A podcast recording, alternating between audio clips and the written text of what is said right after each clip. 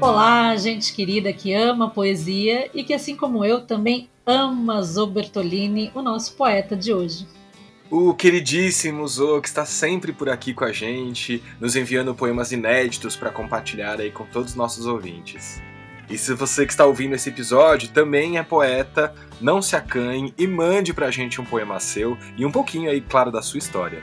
Nós vamos ter o maior prazer de ter você por aqui também. Mas se você não é poeta e adora poesia, manda aí pra gente também uma indicação de um poeta, de um poema, ou ainda, quem sabe, você pode oferecer uma poesia para alguém. Olha que chique! Nos escreva no umpoemapara@gmail.com. É isso, este é um canal interativo e todos podem e devem participar. Mas voltando ao Zo, se você quiser saber mais sobre ele e ouvir outros poemas recentes desse autor, ouça também os episódios 7, Despertar e 33.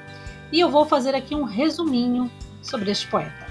Figura marcante no ambiente cultural da região, o poeta e artista gráfico Zobertolini nasceu em Santo André, ABC Paulista, aqui de onde nós gravamos este programa, em 18 de fevereiro de 1953, cidade onde já teve seus poemas escritos no asfalto e uma exposição inaugurada no início deste ano, 2020, no saguão do Teatro Municipal sobre sua vida e obra.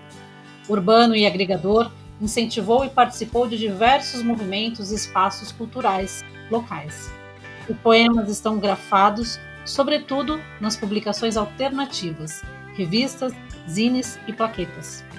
Usou editou por 25 anos a revista poética A Cigarra, junto com a também poeta Jurema Barreto de Souza. A sua essência é poética e a liberdade seu rumo. E aqui sempre usamos esses versos dele para introduzir o poema, e hoje não seria diferente. Então, nas palavras de Zô, já basta de prosa e vamos à poesia.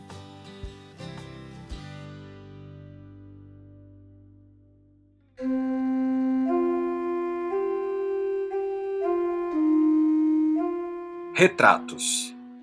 A vida divide entre passado e presente.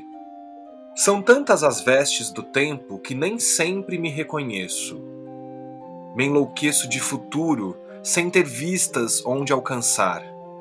Me asseguro em breves momentos no infinito de ser e estar.